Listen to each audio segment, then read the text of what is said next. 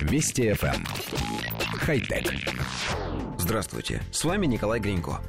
Современные высокие технологии затрагивают и вполне обыденные вещи. Например, одежду. Фирма Fast Company выпустила первую в мире куртку с применением графена – с внешней стороны куртки размещены графеновые мембраны, а подкладка создана на основе графеновых трубок.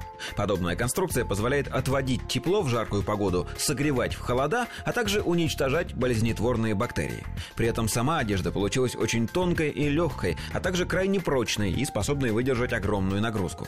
Куртка окрашена в серый цвет, а изнутри покрыта слоем черного нейлона. Как утверждают создатели, она способна уравнять температуру внутри и снаружи, регулируя теплоотдачу и теплоприем. Более того, она может запасать неограниченное количество тепла и работать как обогреватель. Когда температура окружающей среды высока, куртка поглощает тепло от тела и рассеивает его, а в холодное время года, наоборот, собирает его, обогревая самые холодные участки. Вещь создана без швов, все детали вырезаны лазером и спаяны друг с другом при помощи высоких температур. Коллектив редакции нашей программы внимательно присмотрелся к фотографиям новинки и на первом же изображении обнаружил хорошо заметные швы. Это странное несоответствие описанию заставило нас углубиться в чтение комментариев к новости. Комментаторы тоже недоумевают. Согласно пресс-релизу, новая ткань и накапливает тепло, и рассеивает, и проводит, и не проводит, и все это в одно и то же время. Также вызывает удивление фраза о том, что куртка может запасать неограниченное количество тепла.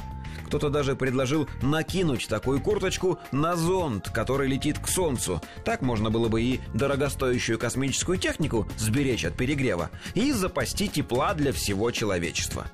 На самом деле нам очень хочется, чтобы сообщение о суперодежде, согревающей в мороз и охлаждающей в жару, оказалось чистой правдой.